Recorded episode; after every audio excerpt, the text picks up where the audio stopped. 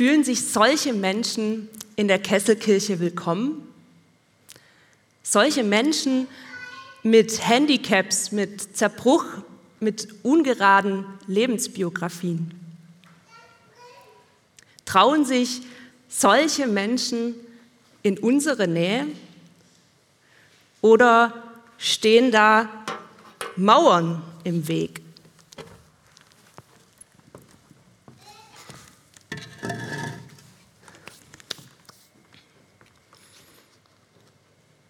Die Diskussion haben wir neulich bei Bibel und Botschaft geführt. Und ich finde es eine super wichtige Frage, die wir, glaube ich, nie aus dem Blick verlieren dürfen als Gemeinde. Fühlen sich solche Menschen bei uns wohl? Und gleichzeitig hat diese Frage so ein bisschen ein Geschmäckle für mich. Gibt es solche Menschen und andere Menschen? Langsamer, tiefer, näher unsere Predigtreihe. Heute befassen wir uns nochmal mit dem Thema näher. Ich gehe davon aus, dass alle Menschen Nähe brauchen. Und dafür gibt es auch einen Beleg aus dem 13. Jahrhundert. Dort wollte nämlich der römische Kaiser und deutsche König Friedrich II. von Hohenstaufen wissen, was die Ursprache des Menschen ist. Er hat sich gefragt, ob das wohl die älteste Sprache Hebräisch sein wird oder doch Griechisch oder Latein oder dann doch die Sprache der Eltern, die das Kind geboren haben. Und um das rauszufinden, hat er einfach ein paar Müttern ihre Kinder weggenommen und hat sie in ein Zimmer gesteckt. Dort wurden sie versorgt von sogenannten Ammen und Krankenschwestern. Sie sollten zu essen bekommen, sie sollten gewaschen werden, aber ansonsten sollte man nicht mit ihnen sprechen, auf gar keinen Fall und man sollte sie auch nicht liebkosen oder sich sonst irgendwie den Kindern nähern, damit sie möglichst keinem Einfluss ausgesetzt sind. Leider hat der liebe Friedrich kein Ergebnis erzielen können, weil alle Kinder, die an diesem Versuch teilgenommen haben, gestorben sind. Menschen können nur mit Nähe leben. Sie brauchen Zuwendung, sie brauchen Aufmerksamkeit, sie brauchen körperliche Nähe und sie brauchen zwischenmenschliche Interaktion, ein Gegenüber. Alle Menschen brauchen Nähe wie das Wasser zum Trinken.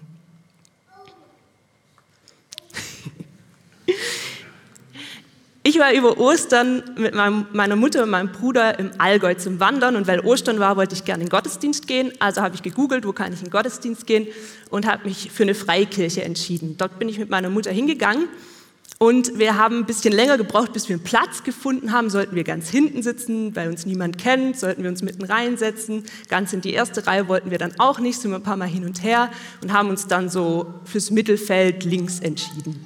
Dort haben wir uns dann hingesetzt, ganz ans Fenster. Da saßen wir aber keine halbe Minute, weil uns plötzlich ein extrem strenger Geruch in die Nase gestiegen ist. Die zwei Männer vor uns haben gestunken. Wir haben also unsere Sachen gepackt und sind ganz ans andere Ende der Reihe gesessen. Es gibt Menschen, denen wird Nähe aus bestimmten Gründen verwehrt. Und es muss nicht unbedingt sinnlich wahrnehmbar sein. Es muss nicht sein, dass jemand stinkt oder dass man ihm vom Weiten ansieht, dass er komisch ist oder dass man das hört. Das können auch kulturelle Gründe sein. Das können emotionale Gründe sein oder moralische Gründe. Und ich kenne das aus meinem Leben. Auch mir wurde schon Nähe verwehrt aus emotionalen Gründen. Ich hatte eine Zeit in meinem Leben, da habe ich niemand mehr so richtig an mich rangelassen, besonders die Menschen nicht, die mir besonders nahe waren. Ich habe Mauern aufgebaut und an diesen Mauern haben sich Menschen verletzt.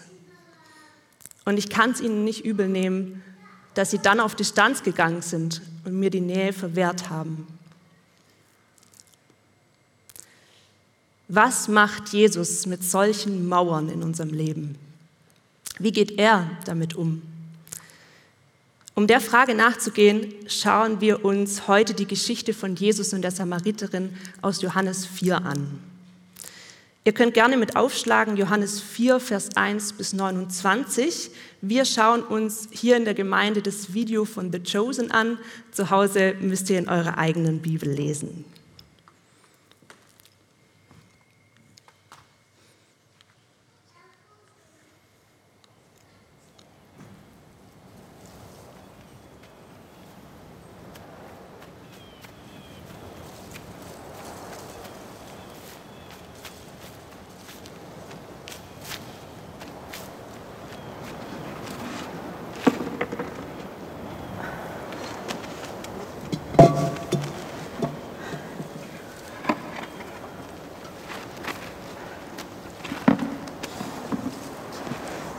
Gib mir zu trinken.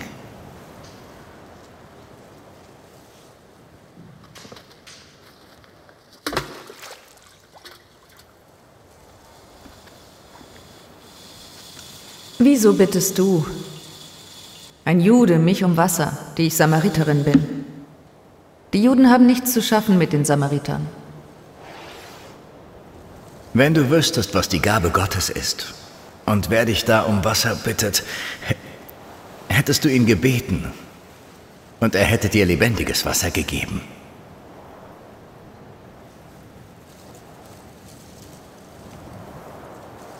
Herr, du hast nichts zum Schöpfen.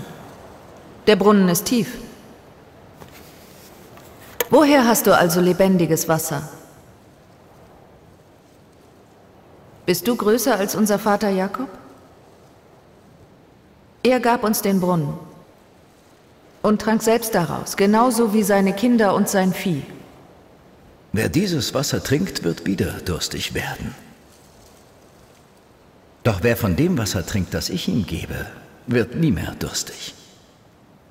Denn das Wasser, das ich ihm gebe, wird in ihm zur Quelle sprudelnden Wassers werden, die ihm ewiges Leben schenkt.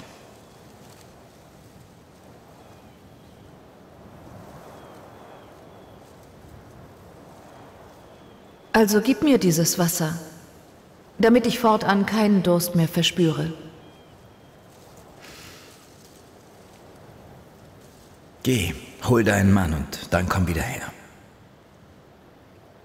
Ich habe keinen Mann. Du hast das richtig gesagt. Ich habe keinen Mann. Denn du hast fünf Männer gehabt und mit dem, den du jetzt hast, bist du nicht verheiratet. Du hast also die Wahrheit gesagt. Herr, ich sehe, dass du ein Prophet bist.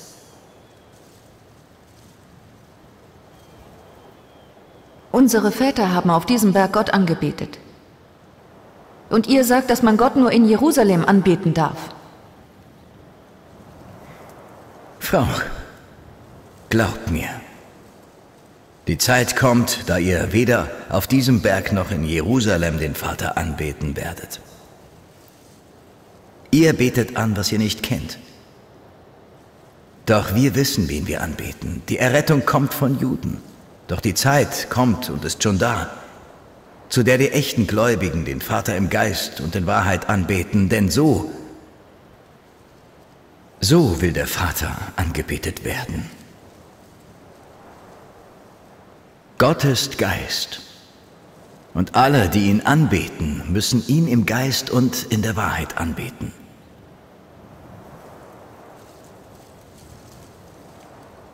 Ich weiß, dass der Messias kommen wird, der Gesalbte.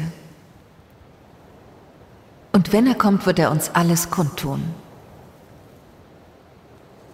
Ich sage dir, dass ich es bin.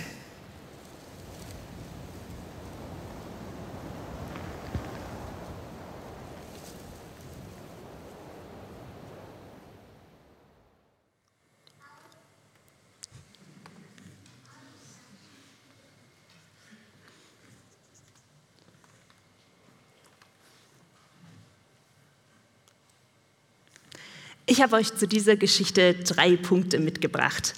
Drei miserable Mauern, drei mutige Maßnahmen und drei mächtige Motivationsbooster.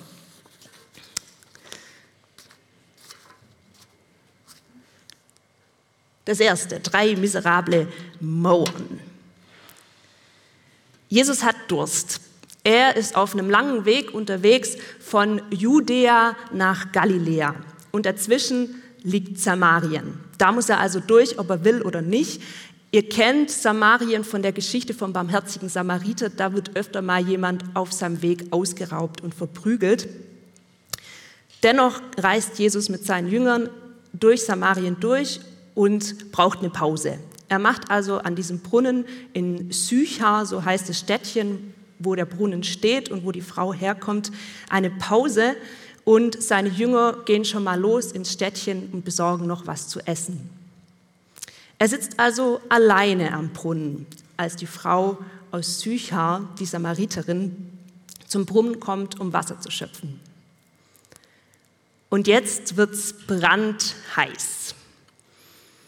Jesus ein Mann, die Samariterin eine Frau. Für uns nicht allzu spektakulär, dass mal ein Mann und eine Frau aufeinandertreffen in der Öffentlichkeit, aber damals war das ein absolutes No-Go. Ein jüdischer Mann durfte auf gar keinen Fall alleine mit einer samaritischen Frau sein, weil es war völlig klar, was dann passieren würde. Er würde in Unmoral verfallen. Außerdem, Mann und Frau zur damaligen Zeit, die Frau stand weit unter dem Mann. Da war so ein Unterschied. Wir kennen es aus den zehn Geboten. Die Frau gehört quasi zum Besitz des Mannes. Sie steht auf einer Ebene mit Weib, Knecht, Magd und Vieh. Also alles gleich Besitz des Mannes. Was macht Jesus mit dieser Mauer? Er sagt als allererstes, gib mir zu trinken. Seine Bedürftigkeit steht am Anfang von diesem Gespräch, nicht die Bedürftigkeit der Frau. Er erniedrigt sich und erhöht die Frau. Er wird zum Bedürftigen, sie zu Wohltäterin. Ich kenne dieses Prinzip von Jörgi. Mit Jörgi habe ich mich öfter während meiner Studienzeit in Tübingen unterhalten. Der saß oft am Straßenrand und ich habe mich zu ihm gesetzt und nach einer Zeit, als wir uns schon eine Weile kannten, hat er zum Abschied immer gesagt, Corinna, wenn du irgendwas brauchst, dann melde dich bei mir, okay? Egal was es ist, du kannst mir jederzeit anrufen. Melde dich bitte bei mir. Kein Mensch will immer nur der Empfangende sein, der Bedürftige sein.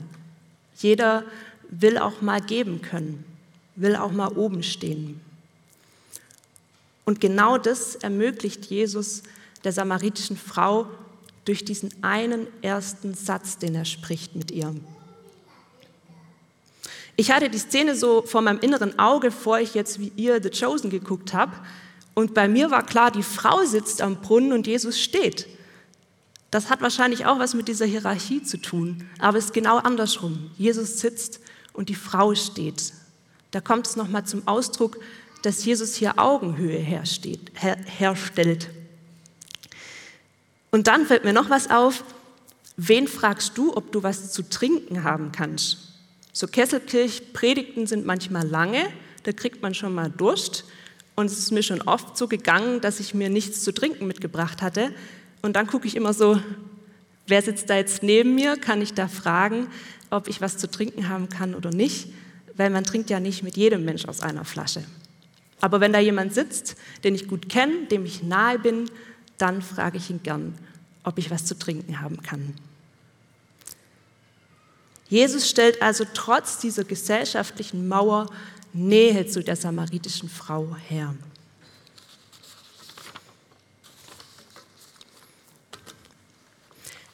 Die zweite Mauer. Die sind echt schwer. Jesus, ein Jude, die Frau eine Samariterin.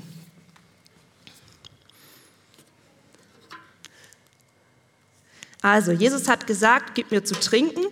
Und die Samariterin sagt daraufhin, wie du bittest mich um etwas zu trinken, der du ein Jude bist und ich eine samaritische Frau.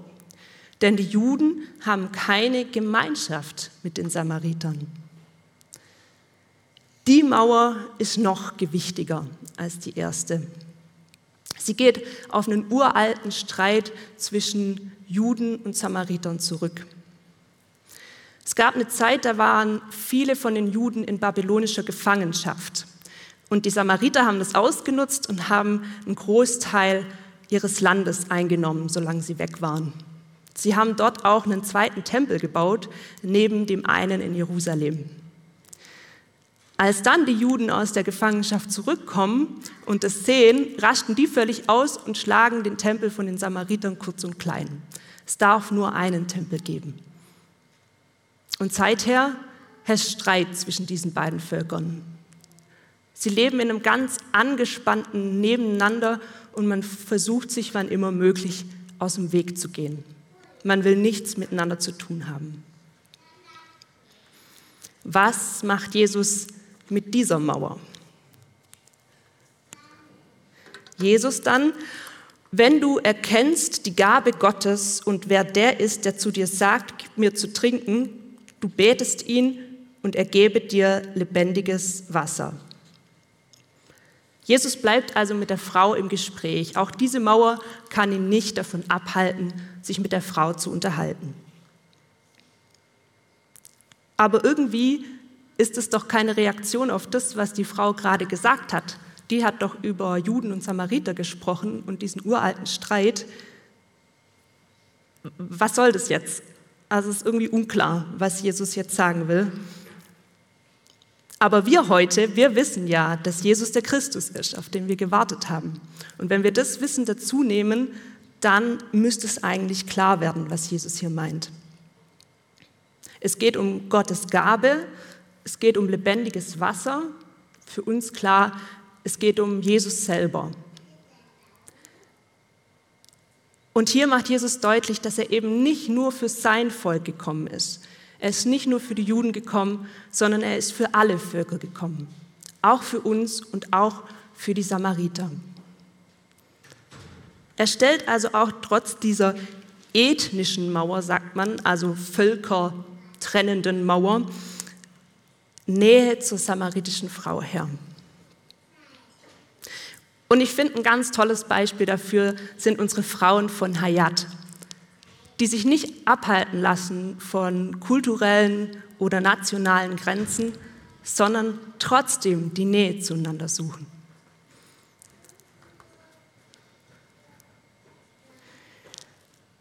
Die dritte Mauer.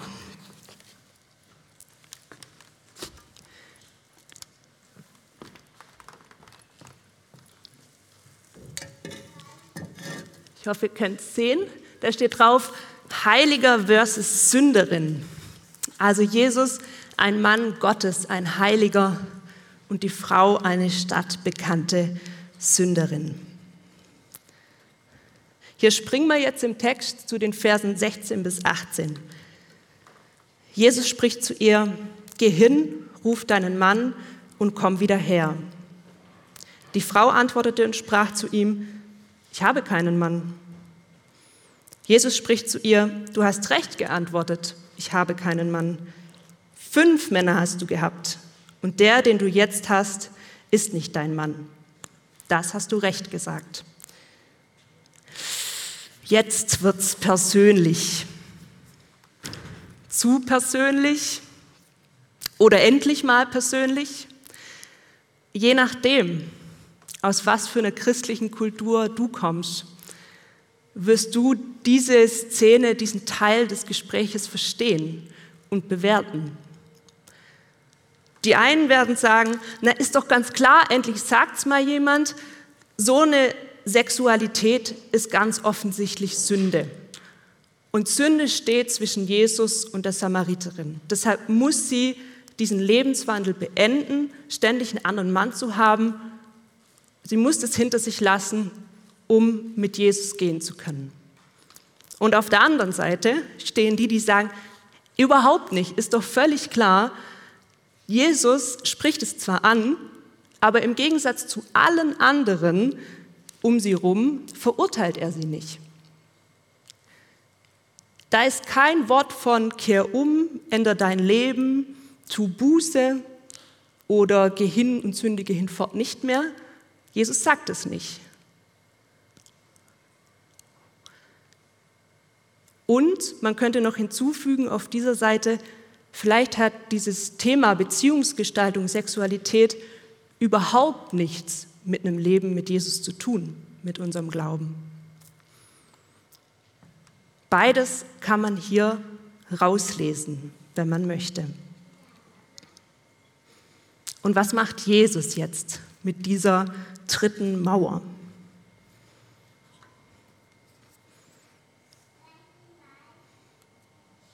Na, nee, steht da schon. Vers 10. Nee, jetzt bin ich verrutscht, Entschuldigung.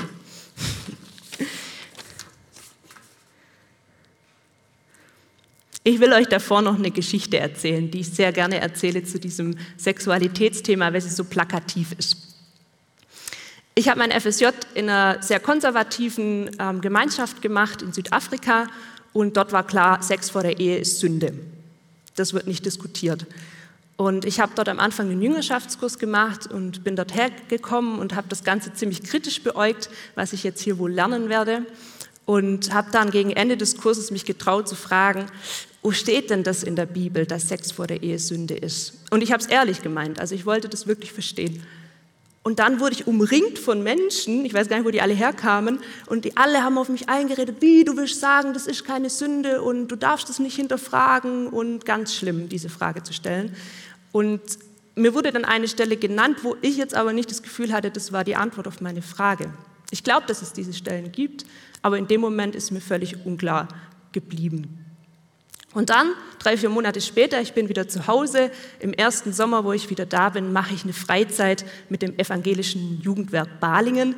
Und wir liegen geschlechtergemischt in unserem Schlafsack unterm Sternenhimmel und philosophieren über Gott und die Welt. Und natürlich geht es auch wieder um Beziehung und Sexualität. Und ich sage irgendwie, ja, ich glaube, ich will keinen Sex vor der Ehe. Und alle regen sich auf um mich rum und schreien, ja wie, du, du willst sagen, das ist Sünde, du verurteilst uns hier ja total. Also, genau.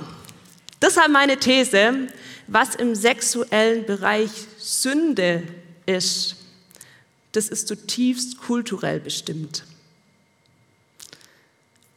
Und da bin ich auch drauf gekommen, weil ich in der Vorbereitung auf die Predigt zu dem Text die Hintergrundinformation gelesen habe.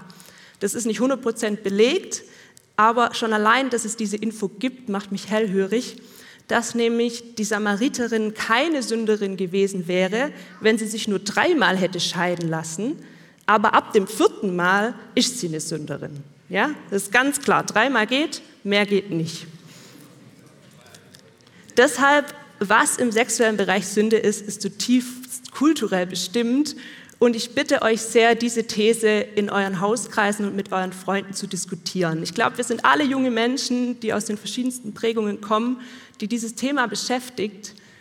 Und ich bitte euch, den Mut zusammenzunehmen und dieses heiße Thema miteinander zu diskutieren. Weil ich glaube wirklich, dass es uns alle irgendwie beschäftigt. Jetzt ist die Frage noch offen, warum bringt Jesus jetzt dieses Thema auf den Tisch? Liebe Gemeinde, ich weiß es nicht, warum er ausgerechnet dieses Thema anspricht.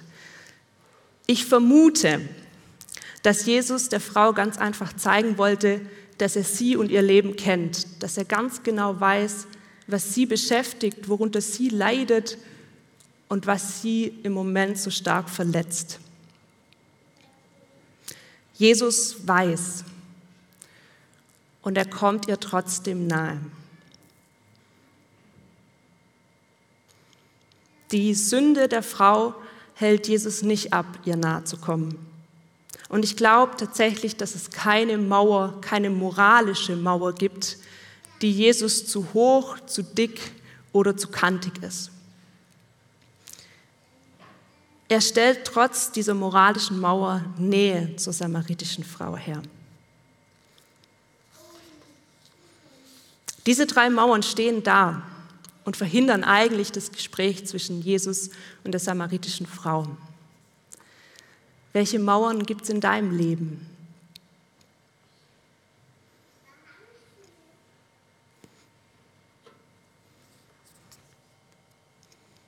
Drei mutige Maßnahmen.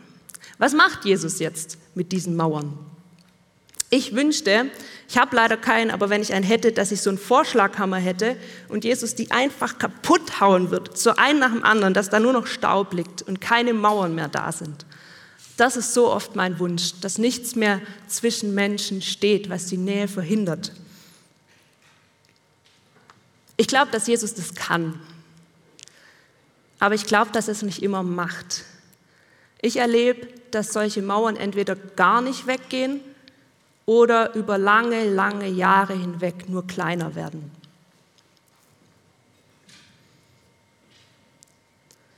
Was macht Jesus mit den Mauern der Frau? Jesus geht über die Mauern der Frau hinweg. Ich bin wieder in der Freikirche in Kaufbeuren, wo ich im Allgäu war. Kurz nach uns kommt ein Ehepaar rein und setzt sich zielstrebig neben diese beiden Männer, die so streng riechen. Ich vermute, die kannten die schon, waren wahrscheinlich alle Teil der Gemeinde und sie setzen sich in diesen Geruchsbereich rein. Sie gehen über diese Mauer hinweg und nähern sich den Männern trotz ihres Geruchs.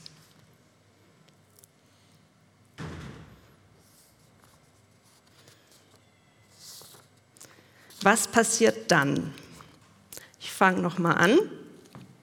Wir sind in Vers 10. Jesus geht über die Mauer und bietet der Frau lebendiges Wasser an. Damit meint er nicht das irdische Wasser aus dem Brunnen, damit meint er auch nicht religiöse Vorschriften, so wie die Frau dann vermutet in den Versen 20 bis 24. Es geht um lebendiges Wasser. Aber was meint Jesus jetzt damit? Vielleicht meint er, ich weiß, dass du Durst hast nach einer Beziehung in echter Nähe, nach heilsamer Nähe. Und ich weiß, dass du Durst hast nach einer Beziehung, die bleibt und nicht gleich wieder zu Bruch geht. Und ich weiß auch um die Verletzungen, die dir dieses Thema zugefügt hat.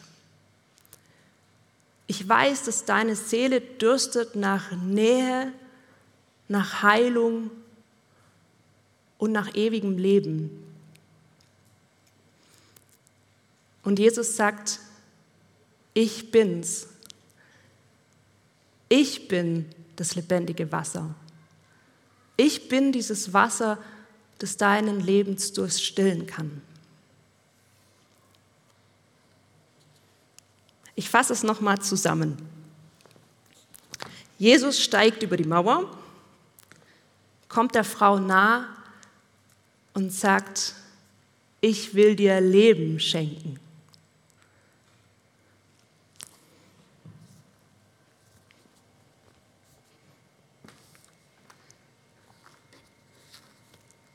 Was Jesus hier macht, kennen wir auch aus der Psychotherapie. Er ermöglicht eine sogenannte Gegenerfahrung. Gegenerfahrung wünsche ich diesem Hund, den wir aus Michels Predigten kennen. Der hat sich schwer verletzt an einem Stachelschwein. Und eine Gegenerfahrung ist, dass man in dem Bereich, wo man sich verletzt hat, eine heilsame Erfahrung macht auf der anderen Seite, dass man vielleicht einem Schwein begegnet, das nicht so unangenehme Stacheln hat und es einem freundlichen Küsschen auf die Wange gibt. Der Hund guckt noch irritiert, weil er das nicht kennt von Schweinen, aber er lässt es zu. Und genau das ist eine heilsame Gegenerfahrung, wenn wir in dem Bereich unseres Lebens, wo wir Verletzungen erlebt haben, wieder eine andere Erfahrung machen können. Eine heilsame Erfahrung.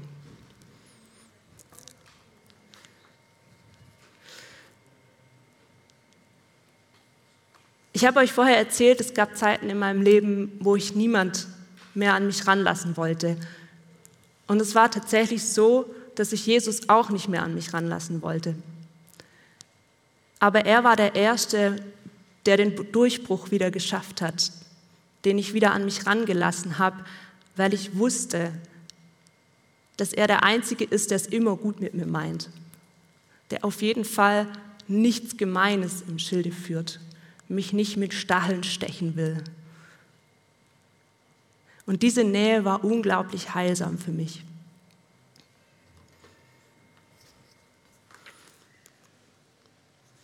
Drei mächtige Motivationsbooster.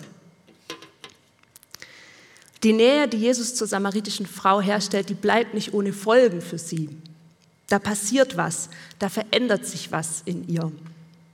Sie versteht zwar die ganze Zeit nicht, wer Jesus eigentlich ist, Sie denkt erst, er ist irgendwie ein Zauberer, dann checkt sie, okay, der ist, glaube ich, ein Prophet. Und dann stellt sie sogar die Frage, ob er nicht der Christus ist. Und trotzdem begeistert sie diese Begegnung. Und ich glaube, das ist, weil sie die besondere Nähe von Jesus erlebt und weil sie wahrnimmt, wie besonders gnädig Jesus mit ihr umgeht. Und deshalb Verse 28 und 29. Da ließ die Frau ihren Krug stehen und ging in die Stadt und spricht zu den Leuten, Kommt, seht einen Mensch, der mir alles gesagt hat, was ich getan habe, ob er nicht der Christus sei. Sie ist also erstens motiviert zu teilen. Das, was sie da in dieser kurzen Begegnung an diesem Brunnen erlebt hat, das reicht ihr aus, um anderen von diesem Menschen zu erzählen. Sie ist zweitens motiviert zu vergessen.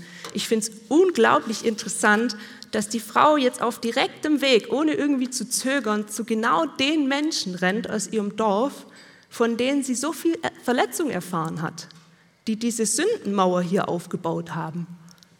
Da rennt sie einfach hin und ignoriert, dass diese Mauer da steht. Da hüpft die einfach fröhlich drüber, mache ich jetzt nicht, und erzählt den Leuten von Jesus. Und die hören auch noch auf sie. Also offensichtlich scheint diese Mauer wie verpufft zu sein. Und ich finde, das ist Leben. Das ist lebendiges Wasser, wenn wir unsere Mauern hinter uns lassen können und fröhlich von Jesus erzählen können. Motiviert zu verändern.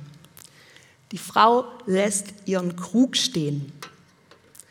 Man kann den Krug auf der einen Seite interpretieren als das Sexualleben, das die Frau geführt hat, also diese wechselnden Männerbeziehungen.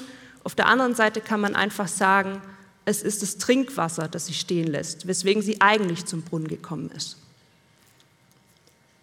Beziehung, Wasser zum Trinken sind beides ziemlich wichtige Sachen. Man kann eigentlich ohne beides nicht leben. Trinkwasser ist noch ein bisschen wichtiger, aber auch Beziehung zum anderen oder gleichen Geschlecht ist super, super wichtig. Also es war was, was der Frau vor dieser Begegnung super, super wichtig war. Aber die Begegnung mit Jesus löst so viel in ihr aus, dass es plötzlich nicht mehr wichtig ist und einfach dort stehen bleibt. Wir wissen nicht, wie die Frau ihr Leben weiterführt ob sie da moralisch was verändert oder nicht. Aber ich kann mir gut vorstellen, dass das Leben der Frau von nun an um diesen Jesus kreist und nicht mehr um diese verschiedenen Männerbeziehungen. Oder um es mit Michels Worten zu sagen, dass sie ihren Intimitätstank von jetzt an in der Nähe mit Gott füllt und nicht mehr versucht, ihn ständig mit einem anderen Mann zu füllen.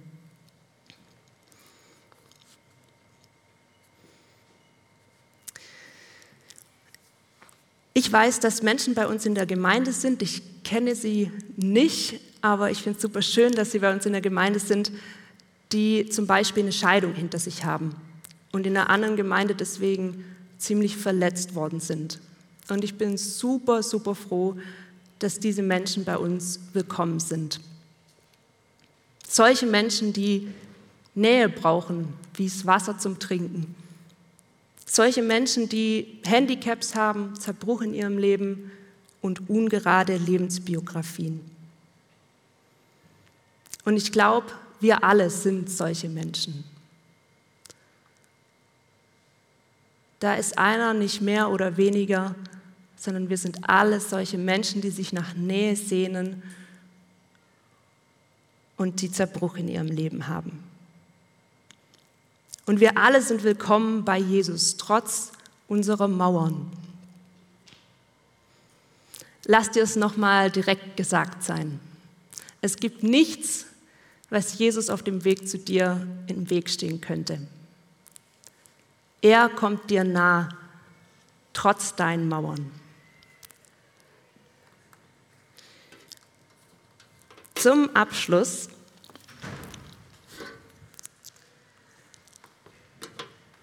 habe ich euch eine Kerze mitgebracht.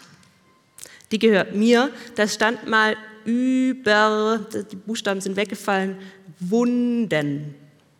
Eine sehr, sehr schöne Kerze, wie ich finde. Und ich habe sie ganz überraschend geschenkt bekommen. Und zwar in einem Moment, wo ich sehr mit einer meiner Mauern gehadert habe, wo ich alleine zu Hause war und geweint habe, klingelt es plötzlich an der Tür und eine Freundin aus meiner Gemeinde in Tübingen steht vor der Tür und sagt, du, ich habe verschiedene Kerzen gemacht und ich fand, die würde irgendwie zu dir passen. Sie hatte keine Ahnung, was bei mir gerade abgeht. Und da habe ich echt Gott reden gehört durch diese Kerze, überwunden, einfach drüber gegangen an Ostern. Und das dürft ihr jetzt auch machen. Und zwar bringen euch Sarah und Ronja gleich Zettel und Stifte und ihr könnt, wenn ihr möchtet, auf diesen Zettel dann eure Mauer schreiben. Vielleicht hattet ihr die ganze Zeit schon was im Kopf, das könnt ihr jetzt aufschreiben. Dann knüllt ihr den Zettel zusammen und tut so, als wäre es eine Mauer oder ihr malt eine Mauer drauf oder so. Und dann legt ihr den vor euch und wenn ihr möchtet, könnt ihr selber drüber steigen oder ihr bleibt davor stehen und stellt euch vor, dass Jesus euch entgegenkommt. Oder ihr macht es zu zweit, wenn ihr euch vertraut. Und der andere geht für euch über diese Mauer drüber und nimmt euch vielleicht den Arm oder spricht euch was zu. Das könnt ihr jetzt gestalten, wie ihr möchtet, je nachdem, wer neben euch sitzt. Und noch eins dazu, wenn ihr das gleich macht, bedeutet es nicht, dass diese Mauern dann verschwunden sind aber es bedeutet, dass Jesus dir trotz deiner Mauer nahe kommt. Amen.